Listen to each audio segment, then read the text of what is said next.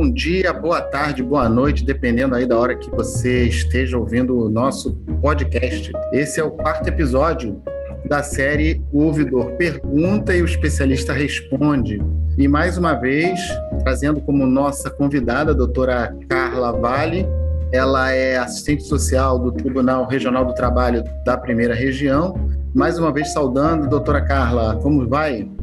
Doutor Xavier, boa tarde. Tá, comigo está tudo bem, com o senhor? Em tempo de pandemia, a gente sobrevive como pode. É, né? doutora Carla, eu deixei no ar, no nosso último episódio, uma pergunta que era sobre a atuação do tribunal enquanto órgão julgador decidindo casos sobre violência laboral, principalmente assédio moral. De que forma, doutora Carla, a senhora acha que essa experiência que o tribunal adquire julgando esses processos pode se reverter numa política a ser adotada contra uma prática interna do próprio tribunal? Perfeito, doutor. A sua pergunta é muito importante porque quando a gente, né, o tribunal teve essa conquista, né, que foi a, a instituição, né, do ato número 184 de 2009, que institui a nossa política, né, de enfrentamento à violência laboral, ao assédio moral e sexual, que a gente vai tratar ainda, né, nesse nesse podcast. Pois bem, essa política, ela se divide em três etapas. A terceira etapa é a etapa de responsabilização, é a etapa onde a gente vai debater as punições, é a etapa em que o alvo já foi cuidado, já foi orientado, está fortalecido e consegue levar a denúncia à frente. Né? E depois a gente vai conversar nos outros episódios sobre isso. Pois bem, nessa terceira etapa, essa experiência da instituição sobre como conduzir, como avaliar, como julgar, como criar consensos, como criar formas de reparação, acho que é imprescindível. Então, a gente, o que a gente precisa para a nossa política acho que ficar perfeita é, é, de fato, aproveitar essa experiência, essa expertise institucional e criar, por exemplo, aí essa uma comissão que atuasse como instância julgadora dessa terceira etapa da política que a gente já tem, uma comissão de enfrentamento ao assédio, em que os magistrados estivessem presentes, em que outros servidores estratégicos estivessem presentes e pudessem ali opinar e ajudar a conduzir os casos. Porque, veja, quando a gente fala de violência laboral, eu estou reconhecendo que tem alguns problemas na instituição que podem não se classificar como assédio. E aí talvez eu tenha métodos de responsabilização que tem uma, um caráter aí mais socioeducativo. Por exemplo, um gestor tem que fazer um curso e ficar sendo acompanhado por um período X e ficar sendo avaliado e servidores poderem se posicionar, porque ele pode simplesmente ter uma comunicação violenta, que a gente também vai fazer esse debate. Simplesmente no sentido de que, em comparação né, à, à complexidade do assédio. Por outro lado, a gente pode ter indícios e situações de assédio, de fato, em que construir esse espaço em que as pessoas sintam eh, que vai ter efetividade, que vai ter a resolução, seria de grande importância. E para além disso, né, acho que isso nos provoca também, né, a não olhar para o nosso trabalho, aí o trabalho do magistrado, o trabalho do servidor de maneira instrumental, né? Nós somos a Casa da Justiça do Trabalho. E aí nós somos capazes de julgar o, o, o caso de assédio, de violência no trabalho, de discriminação, de, de assédio sexual, e ao mesmo tempo a gente ainda permite, ou por negligência, ou por omissão, ou por alguns vícios enraizados em, em alguns espaços, que determinadas distorções gerenciais ocorram e provoquem aí sofrimento, adoecimento e violência, enfim. Então, acho que isso nos ajudaria a fazer uma reavaliação né, da nossa conduta, inclusive.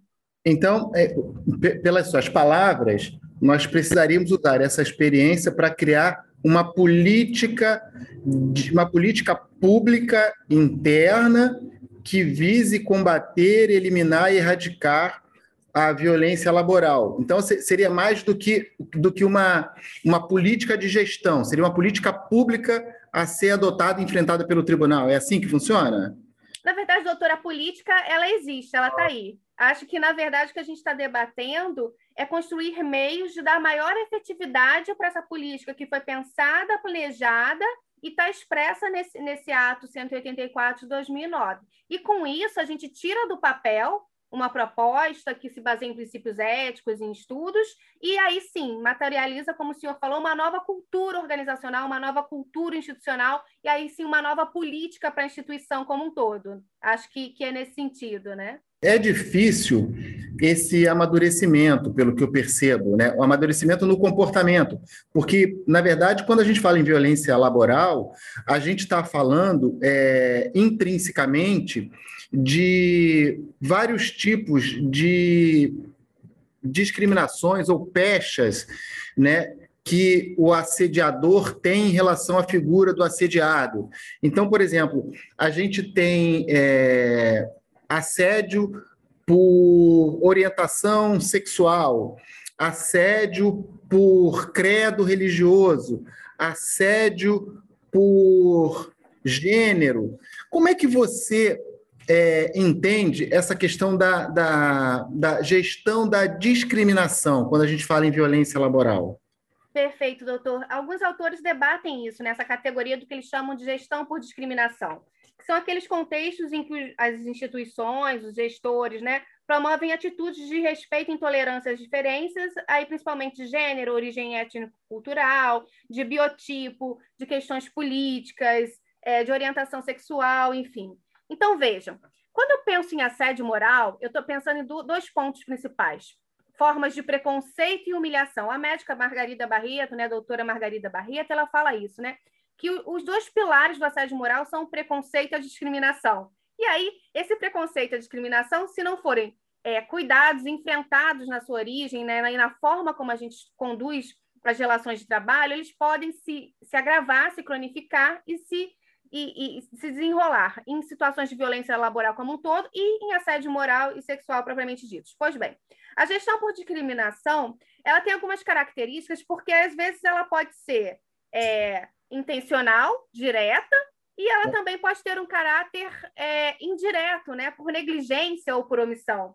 Então, por exemplo, quando eu penso em pessoas com deficiência, né, é muito comum a gente é, ouvir relatos sobre, olha, eu não, né, eu não tenho preconceito, nada contra, mas é que aqui no meu setor a nossa tarefa é tão específica, não cabe uma pessoa com deficiência visual. Ora, o grande debate, né, sobre inclusão, movimento das pessoas com deficiência, já pontuou, né? O que a, a, inclusão social é uma via de mão dupla da pessoa com deficiência, mas também da instituição, das organizações sobre a construção da acessibilidade, da, da eliminação de barreiras né, nas ferramentas de trabalho, das barreiras atitudinais, das barreiras programáticas, da mesma maneira, né?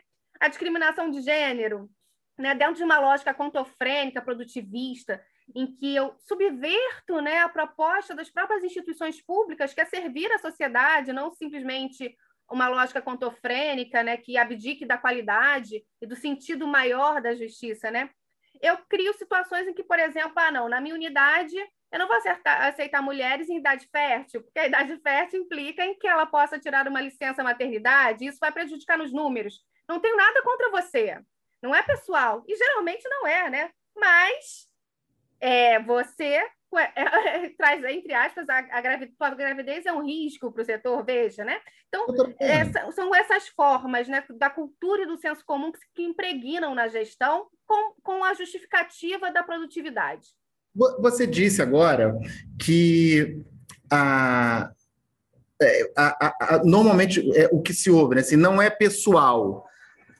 Essa, essa expressão não é pessoal, ela pode ser aplicada também quando o assediador pertence àquele mesmo grupo de minoria, por exemplo, você percebe que há discriminação entre os iguais dentro das minorias, claramente falando, é, por orientação sexual, é, o assediador ter a, a mesma é, é, orientação sexual do que a figura do assediado, ou é, credo religioso, ou gênero, ou é, questão de é, raça ou ideologia política ou religiosa, enfim, você consegue ah, tra traçar um paralelo sobre isso? Lógico, doutor. Acho, acho que, infelizmente, né, quando uma lógica, e aí eu reitero, né, quantofrênica, produtivista, utilitarista impera, sem dúvida, dependendo do papel e do cargo que eu venha assumir e da forma como eu interprete essa minha tentativa de alcançar meus objetivos, eu, independente de ser mulher também, posso sim vir a, a construir formas de discriminação contra mulheres no meu local de trabalho. Né? Eu posso, independente da minha orientação sexual ou da minha identidade de gênero, da minha expressão de gênero, desenvolver formas né, de tentativa de integração ou exclusão de certos indivíduos que destoem daquele meio, seja, no, seja com relação a críticas, com relação ao trabalho, seja um, uma distorção, uma diferença né, sobre perspectivas éticas, sobre a interpretação da instituição, do fazer profissional, porque o assédio se baseia nisso, né? nessa tentativa de integrar ou de excluir, bem como no que a gente já debateu um pouquinho, né, das paixões tristes, né, inveja, ciúme, competição, enfim. Então, é, é, possível, sim, né? A Unesp, ela fez uma cartilha muito interessante falando do assédio moral sexista por orientação sexual e expressão de gênero, que fala justamente, né, desse preconceito como principal motivador da violência vinculado ao assédio moral e sexual, né? por meio de ignorar a pessoa, ridicularizar, subvalorizar, é, é, deslegitimar os direitos que essa pessoa acessa, por exemplo, é numa licença maternidade ou paternidade, enfim. Doutora Carla, é, a gente está caminhando aqui para o final desse nosso podcast e eu queria é, é, colocar aqui uma questão. Você falou nos sentimentos, né? Sentimento que, que envolve a figura do assediador, envolve a pessoa do assediado, e o, o sentimento é uma característica do, do ser humano, né? Evidente. É, você gosta de cinema, Carla? Gosto, gosto sim. Você, é então, você, quando vai no cinema, você consegue se emocionar, por exemplo, quando você assiste um filme é, com, a, com uma certa temática. Eu vou te deixar uma pergunta para você responder só no próximo podcast. Tá certo.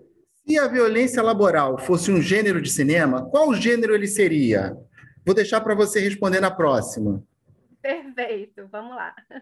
Bom, gente, estamos terminando aqui então o nosso quarto episódio da série de podcasts O Ouvidor Pergunta, o especialista responde. Esse que é um projeto pioneiro do TRT da primeira região, parcerias da Ouvidoria, da Escola Judicial e da CESAD, que é a Coordenadoria de Saúde. A gente se encontra no próximo podcast. Um grande abraço, senhores.